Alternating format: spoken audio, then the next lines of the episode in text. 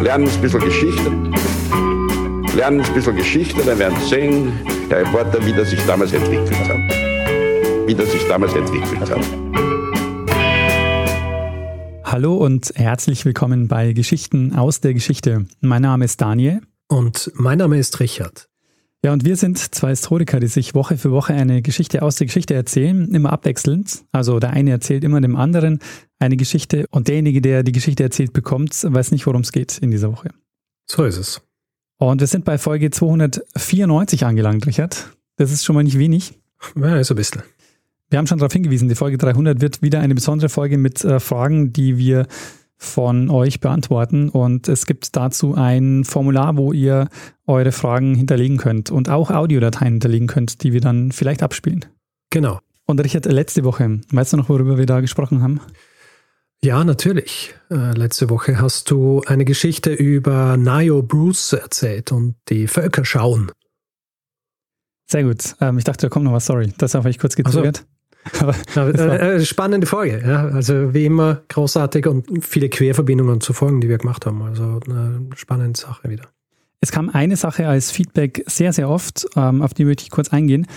Und zwar ähm, gab es im Freizeitpark Holiday Park in Hasloch in Rheinland-Pfalz, da gab es eine Ausstellung oder da wurden kleinwüchsige Menschen ausgestellt bis in die 90er Jahre. Also das Ganze wurde erst 1992 geschlossen. Und äh, darauf mh, mm, sind wir sehr viel hingewiesen worden. Es gab auch einige Kommentare dazu und auch sehr interessant und lesenswert dazu ein Artikel aus dem SZ-Magazin. Der ist auch in den Kommentaren zur Folge verlinkt. Also mhm. alle, die sich dafür interessieren, seien die Kommentare empfohlen. Bis wann hat der existiert? Bis 1992. Schon saulang. Ich habe es auch, also ich habe es schon mal, äh, also ich habe es schon mal irgendwo gehört, aber ich habe es dann noch nicht mit reingenommen, weil es halt keinen kolonialen Kontext hatte und ich wollte ja, eigentlich ja. die ähm, die Völker schon im kolonialen Kontext erzählen, aber ja, das ist auf jeden Fall eine, eine Geschichte, die man sich eigentlich kaum vorstellen kann, dass die noch in den 90er Jahren passiert ist. Ja. Ja, so viel zur Folge von letzter Woche. Mhm. Aber wir sind ja zusammengekommen, um eine neue Geschichte zu, äh, zu hören. Und ich freue mich darauf, Richard, dass du die erzählen wirst? Daniel, wir springen diese Woche nicht so weit zurück in der Geschichte. Wir werden auch in dieser Folge über eine Geschichte sprechen, die jetzt vielleicht von ihrer Tragweite her nicht äh, so bedeutend erscheinen mag wie andere, die wir hier auch schon besprochen haben. Was diese Geschichte uns aber erzählen kann, ist ein bisschen was über, über Fernreisen, ein bisschen was über deutsch-amerikanische Beziehungen und vor allem auch was darüber, wie ein kleines Missgeschick zu einer wahrhaftig glücklichen Fügung werden kann. Sehr schöner Teaser. Und äh, eine Sache, die auch nicht ganz unerheblich ist, vielleicht wird das die erste Folge sein, in der wir dabei mithelfen können, die Geschichte zu Ende zu schreiben. Uh, ähm, das ist äh, dann noch ein besserer Teaser. Springen wir gleich direkt in die Geschichte. Wir springen ins Jahr 1977 und lernen jetzt auch gleich den Protagonisten unserer Geschichte kennen. Ich weiß, ungewöhnlich, ohne große Einleitung, aber äh, ist hier gar nicht nötig. Der Protagonist unserer Geschichte heißt Erwin Kreuz. Hast du von Erwin Kreuz schon einmal gehört? Erwin Kreuz, nee, nie gehört. Hm. Also dieser Erwin Kreuz, zu dem Zeitpunkt, als wir ihn kennenlernen, früher Oktober 1977, zu jener Zeit ist er noch ein ein unbeschriebenes Blatt. Mhm. Selber unwissend, dass er bald in die Geschichte eingehen wird. Erwin Kreuz, eigentlich in Ostdeutschland, geboren nach dem Zweiten Weltkrieg, dann äh, übersiedelt nach Westdeutschland. Und dieser Erwin Kreuz, jetzt im Oktober 1977, 49 Jahre alt, lebt in Bonstetten.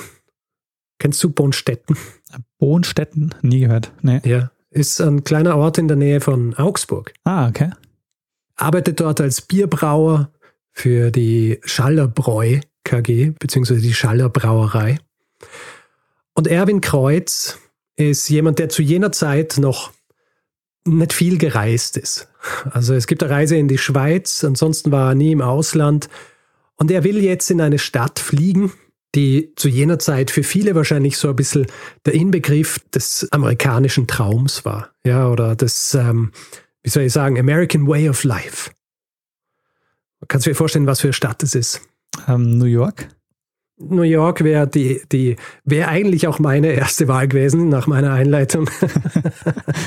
Aber es ist tatsächlich San Francisco. Ah, okay. Ja. Also quasi die, die andere Variante. Ja. East Coast, West Coast, beide, beide stehen sie für was. Ja. War wahrscheinlich in den 70er Jahren noch aufregender, San Francisco, ja. New York. Ja. Wahrscheinlich, ja. Wahrscheinlich auch ein bisschen weniger gefährlich. Andererseits war, glaube ich, auch nicht ungefährlich. Auf jeden Fall er besteigt im Oktober 1977 einen ADAC-Flug, der ihn nach San Francisco bringen soll. Und nach einigen Stunden Flug landen sie. Eine Flugbegleiterin verabschiedet sich von Erwin Kreuz, wünscht ihm viel Spaß in San Francisco. Für ihn ist das jetzt das Signal auszusteigen, sich sein Gepäck zu schnappen und auf dem Weg in die, äh, in die Stadt zu machen. Man muss dazu sagen, Erwin Kreuz spricht recht wenig Englisch. Ja. Mhm. Ähm, er steigt also in ein Taxi und er sagt zum Taxifahrer nur Sleep und er fährt ihn daraufhin in ein Hotel. Er checkt ein und verbringt dann einmal seine erste Nacht dort. Am nächsten Tag macht er sich dann auf die Suche nach den Sehenswürdigkeiten. also äh, er kennt ja äh, aus ähm, der Literatur und aus Film und Fernsehen in San Francisco und er möchte diese Dinge jetzt sehen. Allen voran natürlich die Golden Gate Bridge. Ja. Was er zuerst einmal nur findet, sind China-Restaurants. Ja? die er dann auch aufsucht. Ähm, er ist damit schon zufrieden, weil er davon ausgeht, dass es hier jetzt sich wahrscheinlich um das berühmte Chinatown handelt, okay. das es in San Francisco gibt. Äh, vielleicht ein bisschen kleiner, als er sich vorgestellt hat, aber du weißt ja, die Realität ist oft ein bisschen kleiner und unbedeutender als, als so, wie wir es uns vorstellen. Ja. Die äh, Imagination ist ja oft mächtiger als die Realität. Irgendwann denkt er sich dann schließlich, okay, ich bin hier jetzt wahrscheinlich in der Vorstadt von San Francisco, ja, weil die diese Dinge nicht finden. Wahrscheinlich in der Bay Area. Was seinen Eindruck noch verstärkt, dass er hier nicht ganz richtig ist. Es sind mittlerweile nämlich schon vier Tage vergangen, die er durch diese Gegend marschiert ist auf der Suche nach den, ähm, nach den Sehenswürdigkeiten. Sein Hotel sagt ihm jetzt, er muss leider ausziehen. Es sei nämlich Parents Weekend, also Elternwochenende an der University of Maine. Und daher sind alle Zimmer in diesem Hotel jetzt ausgebucht fürs Wochenende.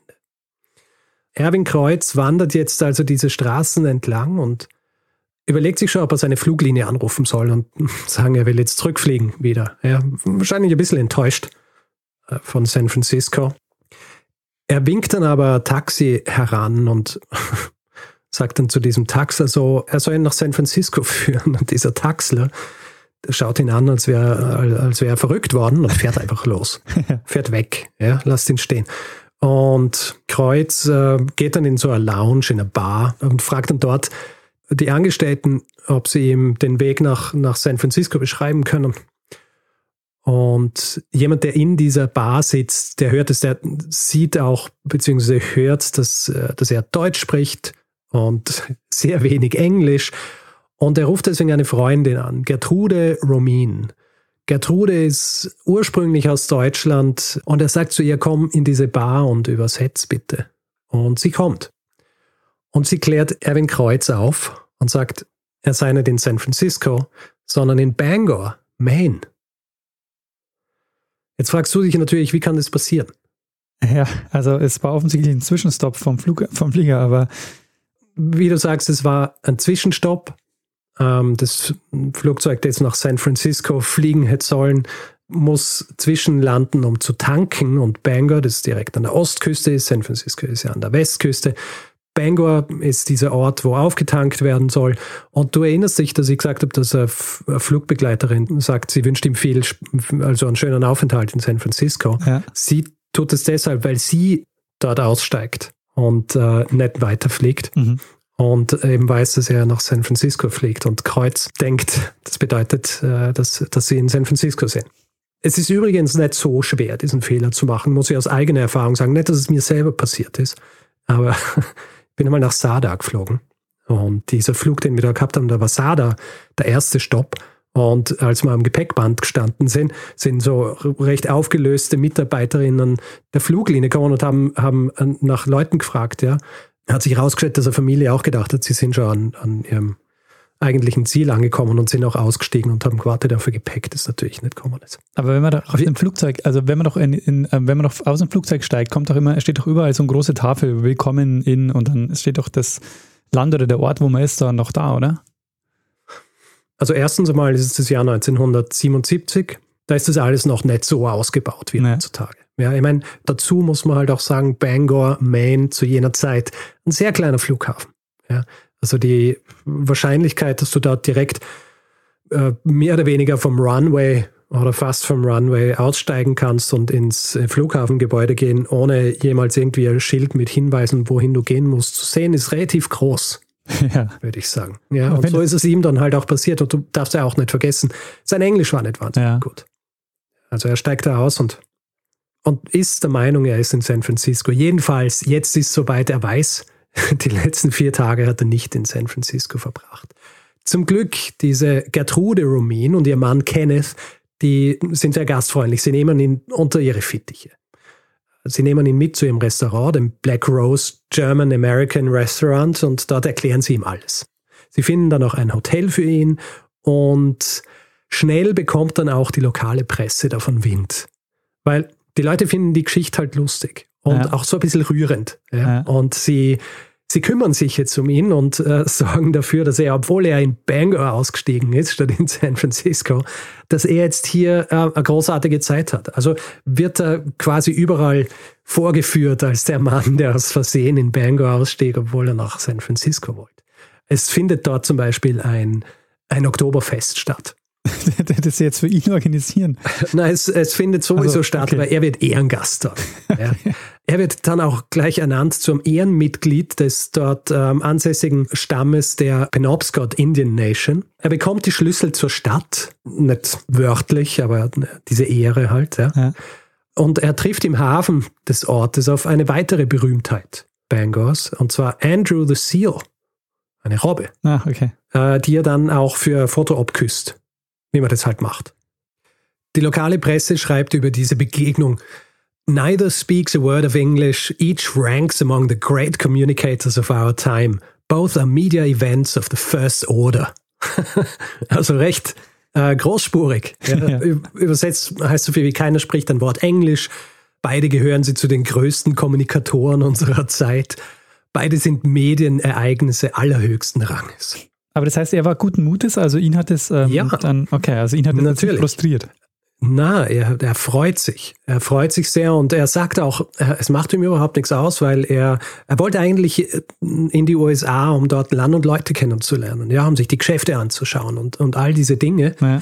Und vier Tage durch Bangor zu gehen, okay, Bangor ist jetzt nicht irgendwie so die Wahnsinnsstadt, vor allem eben auch in den 1970er äh, Jahren nicht, aber äh, ihm, ihm taugt und jetzt taugt es ihm natürlich noch mehr. Ja, jetzt wird er hier hofiert, wird überall Ehrengast und schließlich dann am 25. Oktober äh, steigt er wieder in ein Flugzeug und zwar um nach Augusta zu fliegen, der Hauptstadt von Maine, Aha. um dort den Gouverneur zu treffen. Ja, James B. Longley. Und dieser Urlaub, den er hier geplant hat, in San Francisco eigentlich, in diesen Urlaub fällt auch sein 50. Geburtstag. Und diesen 50. Geburtstag, den feiert er, so wie er sich's wünscht, in einem McDonalds. ähm, zu einem McDonalds, wo ihm erlaubt wird, seinen eigenen Burger zu grillen. ja. Danach gibt's dann noch ein großes Fest im Black Rose Restaurant von den Romines. Mhm. Ja. Und Kreuz wird dann die nächsten Tage einfach in der gesamten Region herumgeführt. Ja, Leute äh, nehmen ihn mit auf äh, Touren und so weiter. Und er ist ein sehr dankbarer Gast. Er findet alles super spannend. Die Leute lieben ihn dafür, dass er, dass, dass er auch so begeistert ist davon. Angeblich erhält er während dieser Zeit auch drei Heiratsanträge und ein Paar in Maine äh, aus einem Ort namens St. Francis, die sind auch so begeistert von ihm und von seiner Geschichte und dass er, dass er die USA so mag und dass er hergekommen ist, um sich das alles anzuschauen. Sie mögen ihn so sehr, dass sie ihm sogar einen Teil ihres Grunds schenken. Sie schenken ihm 4000 Quadratmeter, also wow. ein Acre. Ist nicht wahnsinnig viel, aber sie schenken sie ihm, weil sie wollen, dass er jetzt auch Landbesitzer ist. Ah, ja. Während diese ganze Sache stattfindet, haben auch die nationalen, nicht nur die lokalen Medien von der Sache Wind bekommen. Und in San Francisco landet diese Geschichte auch. Und der San Francisco Examiner, äh, Tageszeitung in San Francisco, die beschließen ihn jetzt noch nach San Francisco einzuladen. Ja, Flug inklusive. Weil geht ja nicht, dass er sich dann nur Bangor anschaut, obwohl er eigentlich nach San Francisco will. Und tatsächlich am 28. Oktober landet er dann in San Francisco und die Aufregung dort ist fast noch größer. Er trifft den dortigen Bürgermeister, George Moscone, der übrigens eine halbe Stunde später, nachdem er ihn trifft, Prince Charles trifft. Hm. Also das ist, äh, nimmt sich Zeit für so einen wichtigen Gast aus, aus Deutschland. Und äh, auch Moskau gibt ihm den Schlüssel zur Stadt. Kreuz wird dann auch Ehrengast bei allen möglichen Dingen, wird überall hin, hingekarrt.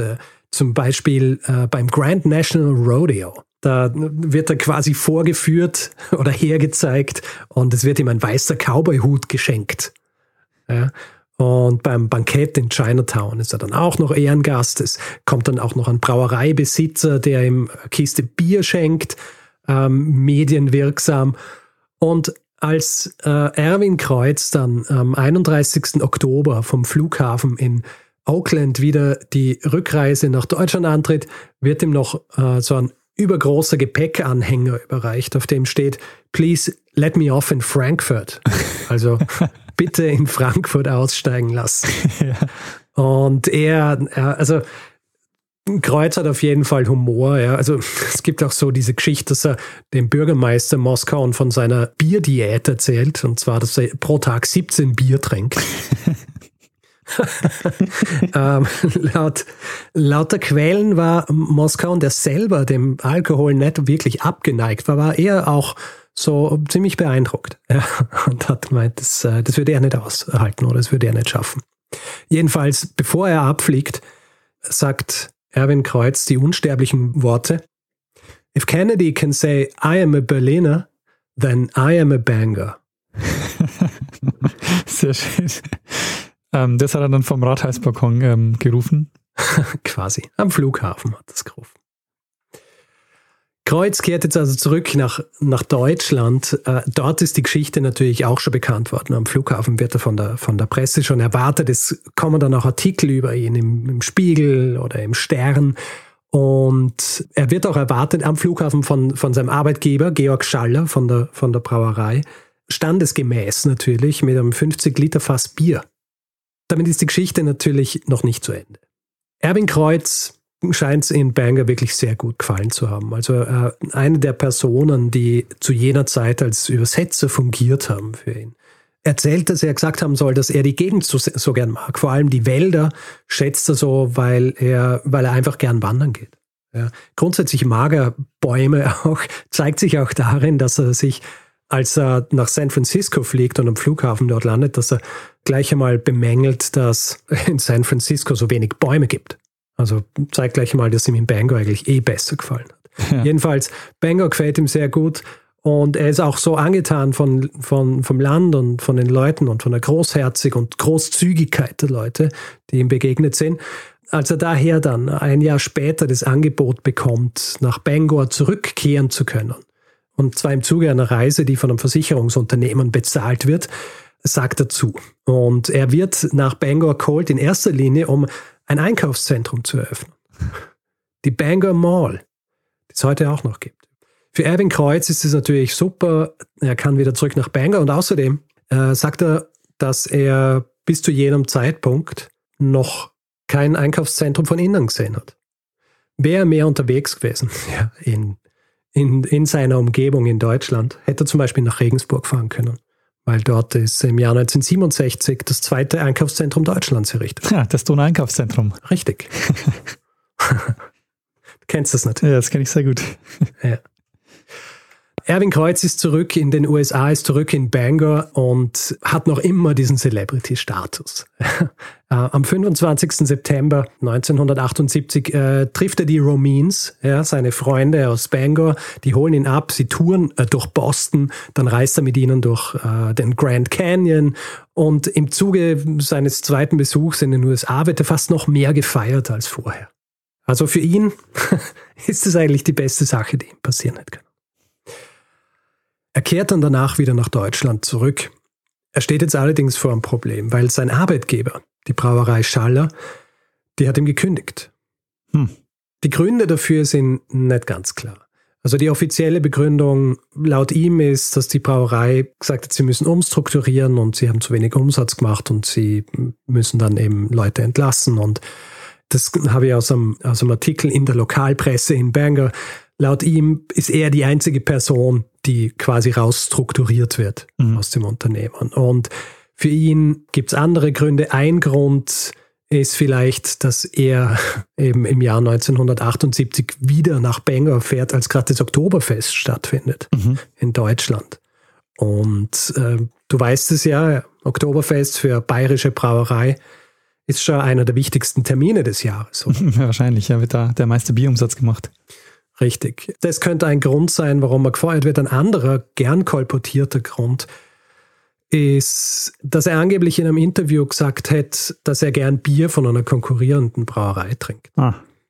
Ich habe nicht herausgefunden, was für Bier das ist. Äh, ich habe auch irgendwo gelesen, dass, dass er als Grund angibt, dass er kein Auto hat und dass er zu weit weg von der Brauerei wohnt, als dass er sich dort immer Bier holen kann. Deswegen äh, trinkt er auch anderes Bier. Aber naja, auf jeden Fall, er ist jetzt arbeitslos und das ist wahrscheinlich einer der Hauptgründe, warum er dann im Februar 1979 wieder zurück nach Bangor kehrt. Knappes halbes Jahr, nachdem er eh schon dort war, kehrt er nach Bangor zurück und diesmal mit dem Wunsch, dort einen, einen Job zu finden, weil er dort bleiben will. Ja, er will in Bangor leben. Und er geht ein bisschen davon aus, dass mit diesem Ruhm, der kommen ist, mit, seinem, mit seinen Aufenthalten dort, dass es nicht so schwierig sein könnte, einen Job zu finden. Ein großes Problem allerdings ist, dass seine Englischkenntnisse noch immer sehr mangelhaft sind. Und er erhält dann tatsächlich in Bangor nur ein Jobangebot, und zwar der Bangor Mall, also die, die er eröffnet hat. Der Besitzer bietet ihm einen, einen Job als Hausmeister an in dieser Mall. Ist halt ein Mindestlohnjob und äh, in diesem Artikel, den ich gelesen habe, wird es eben aufgerechnet und da sieht man dann eben, dass das ungefähr die Hälfte von dem wäre, was er in Deutschland verdient hat und in Deutschland dazu halt auch noch alle möglichen Benefits und, und Krankenversicherung und all solche Geschichten, die er in den USA so nicht gehabt hätte. Und er sagt einfach, das geht sich für ihn nicht aus. Er ist dankbar dem Inhaber der Bangor Mall, dass er ihm das anbietet, aber sagt ihm, er kann nicht davon leben. Und so reist er dann wieder ab Deutschland und zwar am 16. Ja. Er hat auch noch ein Grundstück. Naja, dieses Grundstück, das ist so ein kleines Stück Land, ist nicht wahnsinnig viel wert und wenn du keinen Job hast, dann kannst du auch nichts mit diesem Grundstück anfangen. Hm, na gut. Er reist dann am 16. März 1979 wieder nach Deutschland ab und laut eines Artikels in der Bangor Daily News, also die Zeitung, die ihn eigentlich die ganze Zeit begleitet hat, als er in, in Bangor war, laut dieser Zeitung reist er zurück mit der Absicht, sich in Deutschland jetzt über, über die Arbeitslosenbehörde einen neuen Job zu suchen. Und hier verliert sich jetzt die Spur des Erwin Kreuz. Wir wissen eigentlich nichts darüber, wie es ihm danach ergangen ist. Es gibt allerdings eine Spur, die zumindest darauf schließen lässt, dass er zumindest bis ins Jahr 1984 noch, noch am Leben war. Ja. Das hat mit dem zu tun, was du vorhin angesprochen hast, ja. Nämlich mit diesem Stück Land, das er geschenkt kriegt. Mhm. Er ist ein Grundbesitzer, er besitzt äh, Land und was muss man machen, wenn man Land besitzt in den USA? Steuern zahlen. Richtig. ähm, zuständig dafür, diese Steuern einzutreiben, ist eine gewisse Belinda Michaud, eben aus diesem kleinen Ort St. Francis, wo das Stück Land liegt. Und äh, sie erklärt irgendwann in einem Interview Jahre später, dass sie ihm jedes Jahr die Rechnung für diese Steuern geschickt hat nach Deutschland an seine deutsche Adresse und dann ein paar Monate später immer das Geld in amerikanischen Dollars äh, bekommen hätte von ihm. Und zwar bis ins Jahr 1985. Huh. Und hier verläuft dann tatsächlich die Spur von Erwin Kreuz, der zu der Zeit, als er in die USA reist, Junggeselle ist, äh, keine Frau hat, auch keine Kinder hat. Und deswegen, deswegen gibt es eigentlich nichts über ihn nach dieser Zeit. Bevor ich diese Geschichte jetzt allerdings beende, möchte ich noch auf was hinweisen, was mir im Zuge der Vorbereitung zu dieser Geschichte aufgefallen ist. die Art und Weise, wie Kreuz in den, in den Medien in den USA dargestellt wird, ist durchwegs wohlwollend und, und liebenswürdig und großzügig. Ja. Also die Art und Weise, wie, wie die Menschen auf ihn reagiert haben und wie sie auf dieses Missgeschick reagiert haben, äh, nicht so, dass sie ihn auslachen dafür, sondern, sondern sie lachen mit ihm. Ja. Und sie freuen sich darüber, dass hier jetzt jemand ist, der durch Zufall bei ihnen gelandet ist, aber dem sie jetzt zu einer wahnsinnig schönen Zeit in, ihrem, in ihrer Stadt und ihrem Land verhelfen können, was es auch ja tatsächlich für ihn war. Wenn man sich anschaut, wie die deutschen Medien drüber schreiben, ist es irgendwie ganz anders. Äh, also die stellen ihn in erster Linie als ein Tölpel hin, Aha, ja. Der es einfach nicht geschafft hat, richtig auszusteigen und deswegen jetzt ähm, so diese, diesen Aufruhr hier provoziert hat. Ja. Äh, zum Beispiel, es gibt einen, einen Spiegelartikel vom 6. vom 6. November 1977 und der ist so, ähm, wie soll ich sagen, die Art und Weise, wie der geschrieben ist, ist einfach ungut. Ja. Ähm, es wird so ein bisschen über ihn hergezogen, er wird ziemlich beleidigt und, und solche Dinge. Und wenn man das vergleicht mit diesen, also es gibt all diese Artikel in der Bangor Daily News, äh, die, die kann man sich archiviert anschauen im Internet. Mhm. Und die sind, die sind mehr oder weniger so eine Chronik seiner, äh, seiner Zeit dort und und beschreiben das ausführlich und da ist eigentlich überhaupt keine Wertung dabei, außer die Wertung, dass sie es alle großartig finden, dass er dort ist. ja. Und es gibt auch einen Artikel aus der Zeit, und zwar aus dem Jahr 1983, also auch länger her, aber zu jener Zeit eben gerade mal ein paar Jahre, nachdem er in den USA war, seine dreimal. Da wird diese gesamte Geschichte noch einmal dargestellt und hier fokussiert sich der der Schreiberling in erster Linie darauf, wie hässlich Bangor sei. Ja? Und schreibt es quasi so, als ob die Leute in Bangor eh froh sein sollten, dass äh, es jetzt einmal eine große mediale Aufmerksamkeit gibt äh, für ihre Stadt, die eigentlich in der Art und Weise, wie sie konstruiert ist, sich nicht wahnsinnig dazu eignet, dass irgendjemand hinkommt und sie besucht. Also super überheblich. Ja, absolut. Und man kriegt irgendwie so das Gefühl, als würden die Deutschen äh, ihren Landsmann eigentlich so als diesen unbedarften Bierbrauer hinstellen wollen und äh, nicht als diese großartige Geschichte, die es eigentlich ist. Ja? ja. Dass hier ein Mann, der aus Versehen in, in einer Kleinstadt landet, dann zu nationalem Ruhm in den USA kommt über dieses Missgeschick, weil die Leute sich einfach so freuen, dass er hier ist. Ganz zum Schluss komme ich noch auf das zurück, was ich ganz am Anfang angeteasert habe. Ja, was, ja. ob, ob wir quasi noch was hinzufügen können in, zu dieser Geschichte. Richtig. Schau, es ist so, ich habe mir Folgendes überlegt. Ja. Wir haben ja eine gewisse Reichweite, ja. Uns hören viele Leute in Deutschland. Oder? Würdest ja, du zustimmen? Also viele Leute. Jetzt gemessen an der Gesamtbevölkerung wahrscheinlich nicht so viel, aber grundsätzlich hören uns viele Leute in Deutschland und es hören uns wahrscheinlich auch einige Leute die in der Gegend wohnen, in, in der Erwin Kreuz gewohnt hat.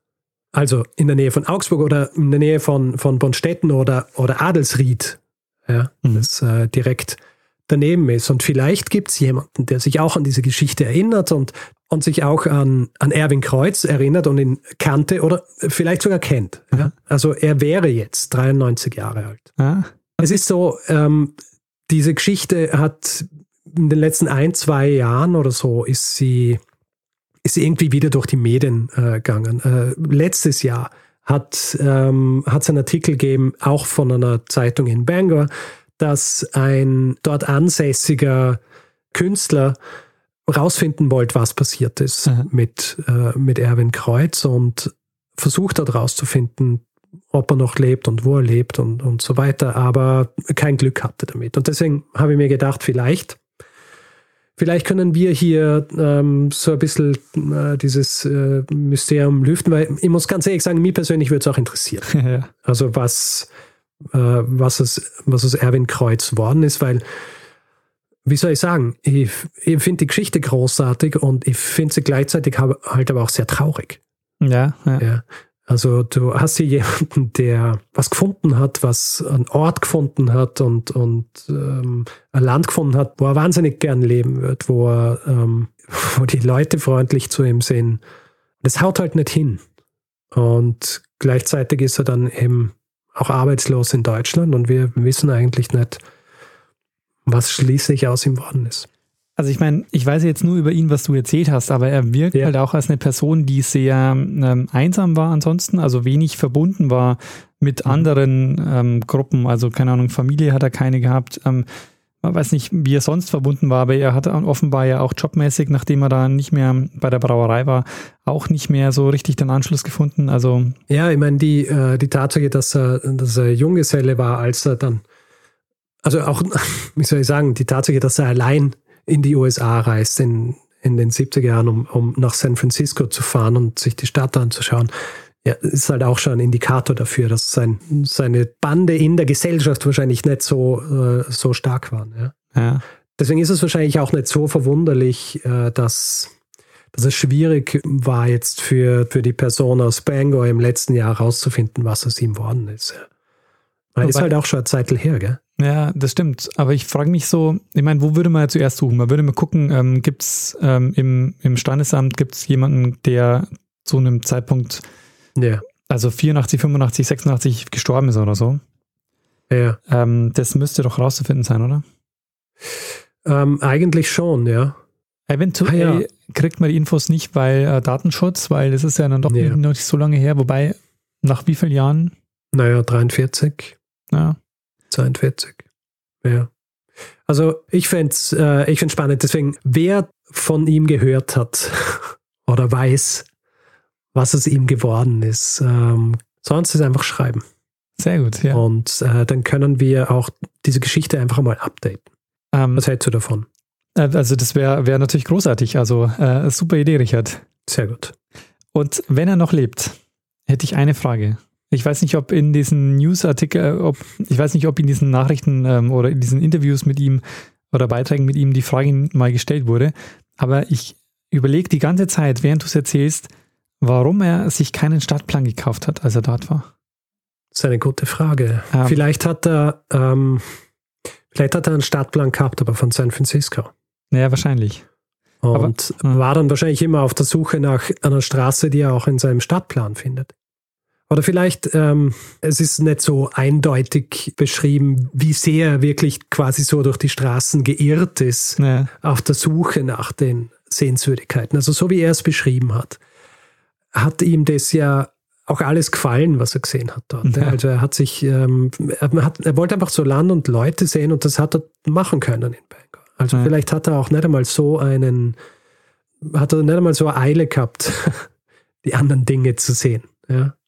Und, ähm, und deswegen sich auch jetzt nicht so wahnsinnig viel Gedanken drüber gemacht, dass er jetzt zum Beispiel die Golden Gate Bridge nicht gesehen hat. Naja. also man muss ja dazu sagen, da ist ja auch Wasser ja, in Bangor. Also es könnte es irgendwie in einem Vorort sein von San Francisco. Ja, spannende Geschichte, Richard. Also ähm, hast du einen Hinweis bekommen oder hast du, bist du selber auf die ich hab, Geschichte gekommen? Äh, ich habe tatsächlich einen Hinweis bekommen. Ja? Und zwar kam dieser Hinweis von Niklas auf Twitter. Ah, sehr gut. Er hat mir das in einer Direct Message geschrieben. Und ich war der Meinung, ich habe es äh, äh, ich hab's in, in mein Notizbuch geschrieben.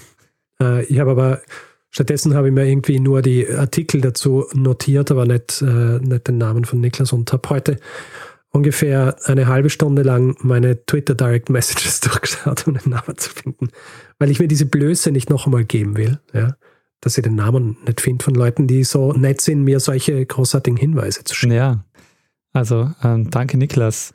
Aber es ist ja, tatsächlich, ähm, tatsächlich so mittlerweile, ähm, weil wir sehr viel kriegen, das ist vielleicht echt auch an der Stelle ein Hinweis. Twitter Direct Messages sind zwar ein super einfacher Weg, aber die sind zum Durchsuchen die Hölle. Ja, weil sie einfach gar nicht durchsuchbar sind. Genau.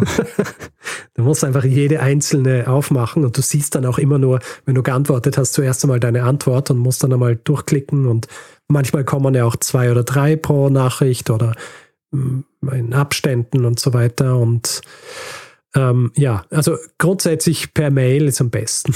Genau. Das habe ich mittlerweile so gemacht, dass es an zwei unterschiedliche Orte automatisch weitergeleitet wird, um es dort durchsuchbar zu machen. Das heißt, ähm, ja, da geht mir nichts verloren. Und ich habe auch gerade nachgeguckt, zu mir hat die Geschichte äh, auch jemand geschickt, nämlich Christian. Echt? Ja. Ah. also Christian, vielen Dank, aber ähm, Richard war schneller. Ach so, weißt du was, Richard? Ich habe mir die Geschichte abgespeichert unter Äh, Geschichten aus der Geschichte live. Wolltest du jetzt so eine Live-Geschichte machen? Ja. Schau Ja. an. Tja, müssen wir uns was anderes überlegen, falls Genau. wir jemals mal eine Live-Folge machen. Sehr gut. Gut, Daniel, hast du, hast du noch Fragen? Nee, ich würde sagen, ich bin gespannt, äh, ob was kommt. Sehr gut. Ich auch. In diesem Fall würde ich sagen, gehen wir über zum nächsten Teil unseres äh, Podcasts, nämlich dem Feedback-Hinweis-Blog. Sehr gut. Wer Feedback geben will zu dieser Folge und auch zu anderen, kann es per E-Mail machen, feedback.geschichte.fm. Wer uns auf unserer Website Feedback geben will, kann das auch machen. Da ist die Adresse geschichte.fm. Auf Facebook sind wir auch zu finden, auf Twitter sind wir auch zu finden, da ist unser Accountname Geschichte FM. Auf Spotify kann man uns folgen, freut uns immer sehr. Und wer uns reviewen will, Sterne vergeben und all solche Dinge, kann es zum Beispiel auf Apple Podcasts machen oder panoptikum.io oder grundsätzlich überall, wo man Podcasts bewerten kann. Wenn ihr keine Lust habt, hier in diesem Podcast Werbung zu hören, es gibt die Möglichkeit, dass ihr euch bei Steady einen Feed kauft für 4 Euro im Monat. Da bekommt ihr dann die Folgen ähm, jeweils ohne Werbung ausgeliefert und ihr findet das Ganze unter geschichte.fm slash steady. Außerdem freuen wir uns, wenn ihr uns ein bisschen was in den Hut werft und uns dabei unterstützt, hier ähm, so regelmäßig weiterhin Folgen zu produzieren. Ihr findet die Hinweise in den Show Notes dieser und äh, jeder anderen Folge. Und wir bedanken uns in dieser Woche bei Dennis, Mario, Gero, Urs, Alexander, Felix, Saskia, Samuel, Dominik, Helga, Martin, Laura, Nils, Gianna, Heike, Katharina, Sarah, Leo, Chantal, Paul, Achim, Marcel, Viktor, Konstantin, Carola, David, Henning, Daniel, Lars, Christian, Albrecht, Insu, Sascha, Jana, Jasmin, Peter und Heike. Vielen, vielen Dank für eure Unterstützung. Ja, vielen herzlichen Dank. Tja, dann würde ich sagen, Richard, mach mal das, was wir immer machen, oder? Genau. Geben wir der einen Person das letzte Wort, die es immer hat. Bruno Kreisky. Lernen ein bisschen Geschichte. Lernen ein bisschen Geschichte, dann werden Sie sehen, der Reporter, wie das sich damals entwickelt hat. Wie das sich damals entwickelt hat. Sehr gut. Und nachdem du den Flugmodus deines Handys eingeschalten hast, ähm, lehne ich mich zurück und, So. und lausche deiner wohlig klingenden Stimme. Okay. Anfängerfehler. Passiert noch oft genug.